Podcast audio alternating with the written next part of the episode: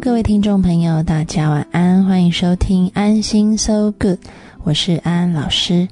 又到了每个周末夜晚和各位听众朋友在空中相会的时间了。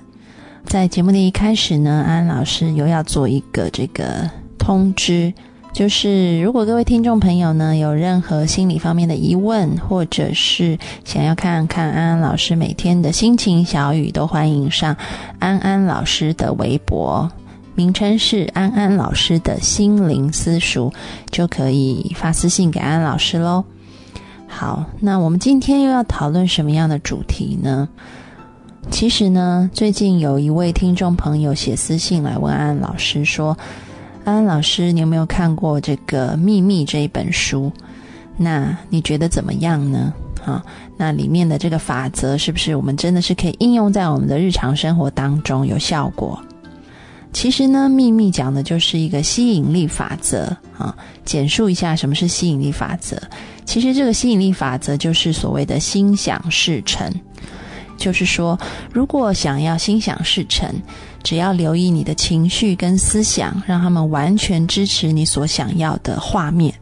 那么吸引力法则就会为你吸引来与你的情绪和思想符合的事物，所以你的愿望就会跟着实现。那么，这个吸引力法则就说，因为这个思想跟情绪都具有像磁力一般的作用，可以吸引来相对的事物，所以我们可以运用这个原理呢，帮助自己实现愿望。举个例子，如果你今天生病了，那你希望自己的病能够得到痊愈的话，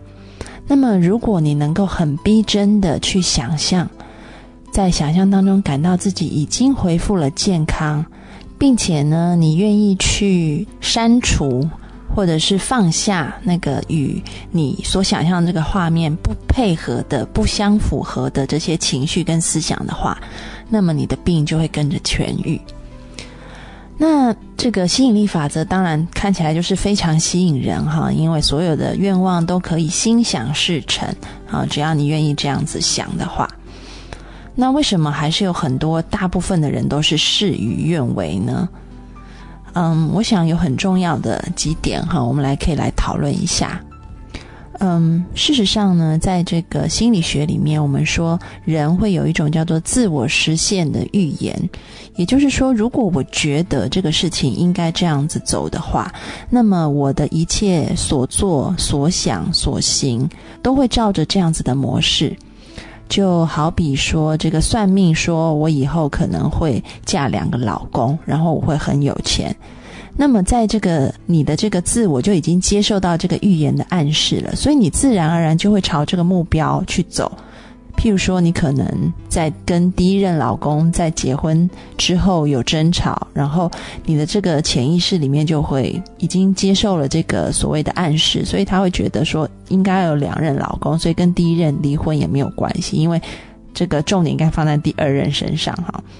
那么有钱的话，就是自然而然你可能就会在你的这个行为所作所为上面都朝着一个有钱人应该。呃的态度、想法或者是方式去生活、去投资，那么自然而然你就达到了这个他所预言的东西。然后你回过头来，你会说：“哇，这个算命这个预言真的很准。”事实上是谁让他准确的呢？其实是你自己的心念。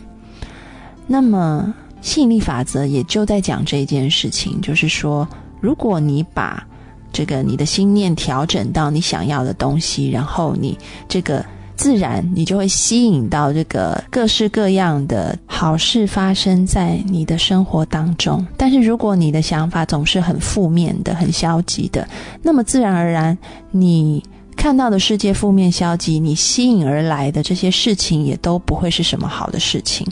所以呢，如果我们按照这个所谓自我实现的预言这个心理学的。东西来检验吸引力法则的话呢，其实我们会发现，要怎么样才能够心想事成？其实呢，这边透露一个秘密哈，安安老师就是一个很典型心想事成的人。说真的，就是我通常想要完成什么事情，然后这件事情几乎都会发生。跟安安老师比较熟识的朋友，都常常觉得安安老师是一个运气很好、很有福气的人。好，那嗯，觉得我这个如有神助哈。但是说真的，这并不是什么神奇的神力哈，就是因为呢，可能安安老师学习心理学的过程，慢慢的去掌握这些原则，所以可能比一般人更容易心想事成。那就在这边分享一下，就是呢，其实说真的，吸引力法则要能够很成功，第一个你就要先问自己，就是这个东西是我真的想要的吗？这个真的想要是很重要的哈，就是很多人的内在就常常有很多的这个牵绊啊，或者是恐惧，以至于他在想要一个东西的时候，他想要的东西呢，旁边通常有很多的杂质在那边啊，呃，而且他可能没有自己去意识到这个部分，因为这些杂质可能是存在他的潜意识里面，是他自己没有去意识的。那么他只有意识到这个，他表面他是想要这个东西的，却不知道他内在在潜意识里面对这个东西的想要是有一个抵抗力量存在的。那么这个抵消的力量一出来的话呢，这个自我实现的预言自然就会被弱化掉哈，所以力量没有那么强。所以很重要是你要先去检视。你是不是真心想要这个东西？而且这个真心是你的意识跟潜意识都想要的，里面没有什么杂质存在那里。嗯，举个例子好了，譬如说有一些因为遭受到这个丈夫劈腿然后离婚的这一些女性朋友哈，她们很积极的交往男朋友，然后想要再婚。那你问他说你想要什么，他就会跟你说我很想要结婚。啊，我很想要跟一个很忠心的男人在一起结婚啊。那这是他的想要。不过你再往下问一点哈，你说那对你来说，男人两个字让你想到什么？你会怎么样来形容男人呢？他就会说，嗯，男人通常都是很花心，然后常常劈腿，都是很喜欢在外面乱搞的。那各位听众朋友可以理解了吗？其实，在他的潜意识里面，对男人是有这样子的定义的。好，这是一个反作用力。虽然他很想要去找到一个很棒的男人，然后是很忠诚的男人，但是事实上，这个反作用力也会让他一直没有办法所谓的心想事成。所以，很重要第一点就是要知道说，我的意识跟潜意识是不是合一？我真心的想要这个东西。好。这是第一，那么第二呢？我们就要去检视一下，说我很想要的这个东西，是不是可以在自我里面去实践的？就像刚刚安老师提的，所谓自我实现的预言，是要自己去负起这个责任的，而不是把这个责任呢放在外在因素去。什么是叫做这个自我的内在因素跟外在因素的区别呢？举个例子好了哈，很多人可能看完这个秘密以后，就觉得吸引力法则实在太好了，所以就每天坐在家里面哈，想象这个中乐透的情景哈，打开这个彩券一看到哇，这个号码就是我买的号码，所以这个银行的账户就涌入了大笔的钱，每天这样想象，但是后来发现怎么都没有办法实现呢？这个吸引力法则是没有效果的。其实是错了哈，这个我们要把效果放回自己身上，是内在因素，而不是一个外在因素，不是想象去这个环境会主动去改变，而是你要把这个主动权呢拿回到自己的手上。我们之前在节目里面一直不断的提醒各位听众朋友说，要为自己的生命负责任啊，所以呢，这个所谓的吸引力法则还有一点很重要哈，要能成功。秘诀就是说，你要把目标跟行动呢归于这个内在因素，哈，就是靠你自己的努力就可以去实践这件事情，所以才叫做自我实现的语言，哈。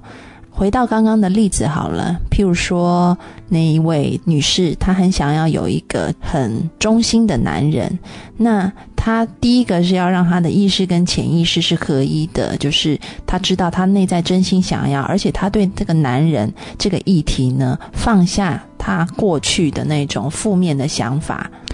但这并不表示说要自欺欺人哈，不是你问他说男人是什么，然后他说对，男人都是好男人哈，那个男人是很忠心的、很善良的，并不是这样子。因为说真的，你以前有那样子的遭遇，他就在你的脑里面已经刻画了一个痕迹出来，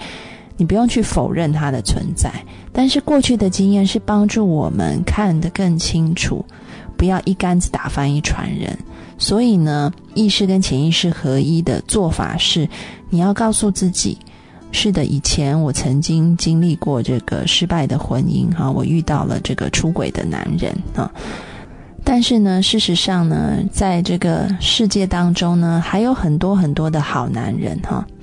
我并不会一竿子打翻一船人啊，认为男人旁边的概念就是都是花心的。劈腿的等等，而是我看到说，男人这个概念旁边可以有花心有劈腿的，但是也可以有忠心的爱家的，好，你要更完整的去看待这个概念，这个是第一点哈。那么讲到我们刚刚说的第二点，要回归到自己身上，应该怎么来做呢？嗯，我们先进一首歌，待会回来继续聊这个话题。我们听一首潘嘉丽的《说不哭》，待会回来。我懂，说分手的难处，冷静看着你把话说出，哦，让你觉得我没那么在乎。其实你不说我能感触，虽然我装作糊涂，提到他，你的眼神已明显已不再专注。一路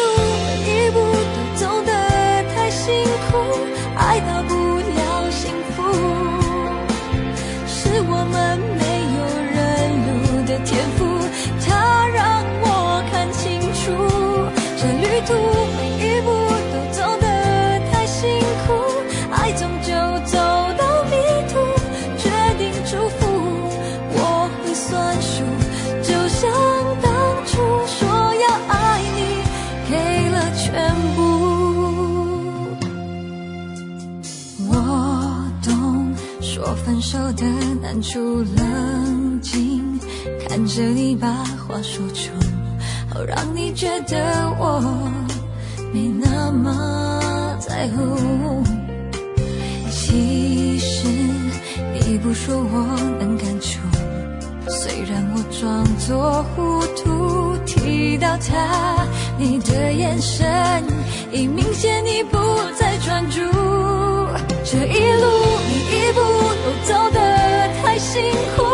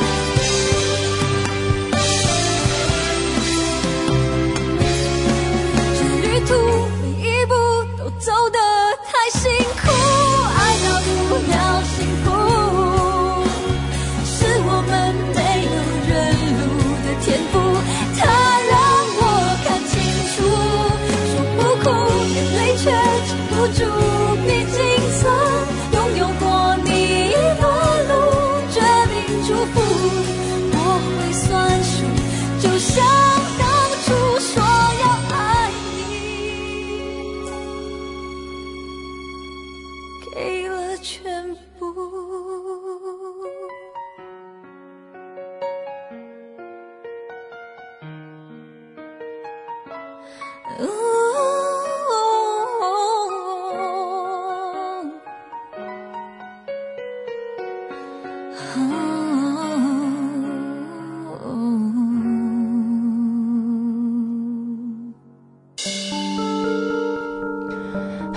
各位听众朋友，大家晚安，欢迎回到安心 So Good，我是安安老师。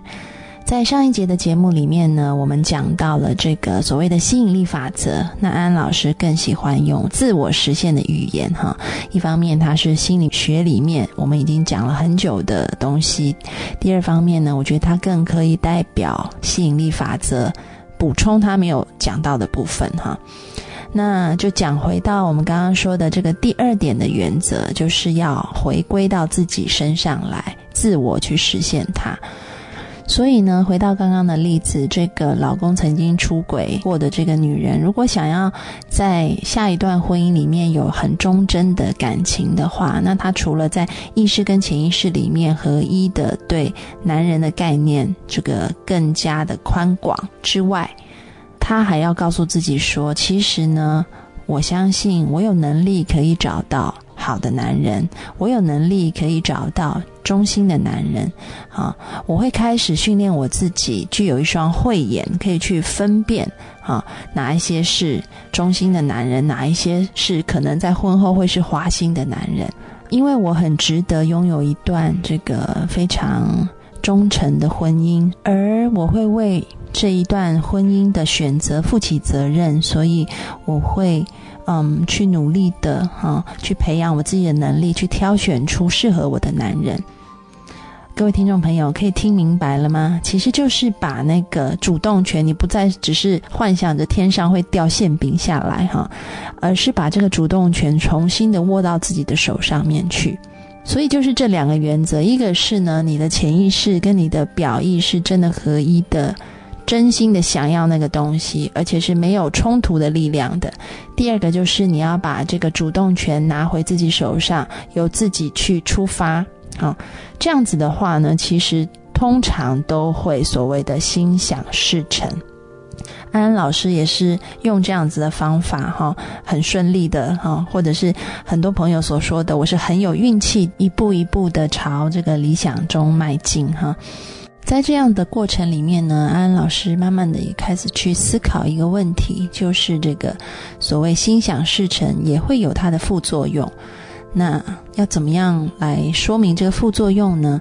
一开始其实我们是用我们的心念去吸引我们想要得到的东西，看起来是我们是一个主动的，我们拥有主动的权利。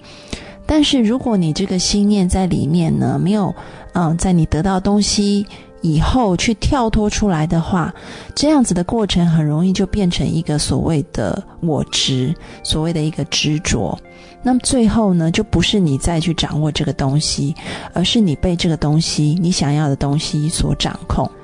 举一个最普遍的例子，很多人呢，这个年轻的时候就很努力的赚钱，然后就说等到钱赚够了，他就要好好的来过生活。但是呢，这个好好过生活好像从来没有办法开始实践，就是因为当他赚到了一定的金钱以后，他就会觉得这样还是不够的，我要更多，要更多。所以呢，这样子的心念，久而久之就变成一个执着，就不再是你为了生活去赚钱，而是你是为了赚钱而生活，你就变成一个被动者，你被这个金钱所绑架了。所以呢，这个心想事成呢，我们一定要避免这个副作用，就是我们要有一个后设的认知，是在我追求或者是获得我想要的东西的时候，我同时能够接受失去他们，我不执着在于这个得跟要上面。但是在我得跟要的时候，我当然是开心快乐的。但是当我失去他们的时候，我不会紧紧的抓着不放。我甚至愿意舍下，我甚至愿意倒空。简单的来说呢，就是我要这个东西，但是我同时能接受我得不到这个东西，或者是我要这个东西，但是当我得到了它以后，我能够接受我没有它。嗯，我想这一点很重要，才能够让我们在这个心想事成的同时，却不会被。这个痴迷跟执着所捆绑，嗯，就像安安老师哈，大概在三个月前跟我的上一个男朋友分手了。那么，嗯，我的上一个男朋友呢，的确也是我心想事成啊，得到的结果啊。在之前，我曾经就是在心里面有个愿望，我希望交到一个怎么样、怎么样、怎么样条件的男朋友。那果然，安安老师说过，通常我是一个心想事成的人哈。嗯，因为我有把握这个所谓自我实现预言的这一个原则，在前面已经跟各位听众朋友讲过了哈。所以呢，我得到了这个我心目中啊所开出的这些呃条件的这个男朋友哈，跟他在一起也非常的快乐开心。但是呢，慢慢的我就发现呢，我们在生活上面还是有很多不协调的地方，所以我们决定回到原点，重新做回朋友。当然，在这样的过程里面，我们都试着彼此去磨合这个所谓生活上的不协调，但是最后发现还是没有办法的时候呢，我们就是选择了放手，我们选择了不去执着。嗯，所以很多朋友会觉得很奇怪哈，看到我跟我前男友的状况，他们都说：“诶。你们不是都是觉得对方是一个啊，真的是你们心目中很理想的伴侣？那么现在分手了，为什么你们看起来好像不是那么的痛苦不堪？哈，因为我们都曾经跟这个宇宙哈许愿说，我们要一段很棒的感情啊。但是呢，我们也都有一个后设的认知是，当这段感情出现以后啊，我们不执着它。执着所谓的非要不可，就会让一个人带来很多很多的苦恼。所以，各位听众朋友，我想我们都应该保持一个态度去处理所谓的心想事成，去看待所谓的吸引力法则，就是我要，而且我是从潜意识跟表意识一起合一的真心的要。因着我的想要，我会努力的去实践，去达到这个呃自我实现的这个预言。而在此同时，我们同样的能够说，当我努力了，还是没有达成的时候，我愿意接受这样子的结果；或者是说，当我达成了我的目标，真的拿到我要的东西以后。我能够知道，其实这个宇宙中唯一不变的事物，就是只有变这件事情。所以，如果有一天这件事情变化了，我也愿意随顺因缘，接纳放下。我想，这个就是我们今天谈到这个吸引力法则啊，要怎么样好好的来使用这个吸引力法则，但是又不会被吸引力法则所捆绑的分享与讨论。那么，在这个今天节目的最后呢，安安老师想要念一段自己写的小诗。这个小诗呢，是写在其实是写在情人节之前。如果有上安安老师微博的人，应该也有看到，我那时候有把它放在微博上面。这一首小诗，它的题目是。纪念从前每一个你，这边讲的每一个你，就是安安老师写自己从初恋，然后到嗯前一位男朋友哈中间经历过的感情。好，那我来念其中的一小段。每一个你都在我的生命中刻画深深痕迹，你的付出和爱让我感觉幸福，你的离去和痛让我了解自己。每一个你，都让我成为一个更体贴的人。泪水洗涤灵魂，心里余下感恩。谢谢你，爱无尽。这个就是安安老师在经历许多的心想事成之后的感悟，就是我们享受心想事成的快乐，而在此同时，我们不痴缠，也不执着于这个后果。我们就是用一颗感恩的心，感谢上苍，嗯，透过很多不同的人事物来帮助我们更了解自己，也更连结于这个宇宙。嗯，那么在节目的最后呢，安安老师要点一首歌送给我的上一位男朋友哈。这首歌是他最喜欢的一首歌，也是他非常拿手、自己喜欢唱的一首歌曲。我要再一次的对你说，谢谢你，爱无尽。听这首陈晓东的《为我多留一夜》。如果多喝一杯，你会不会为我多留一夜？哦，如果多留一夜，是否我真能从此相信有人，我就要忘记你。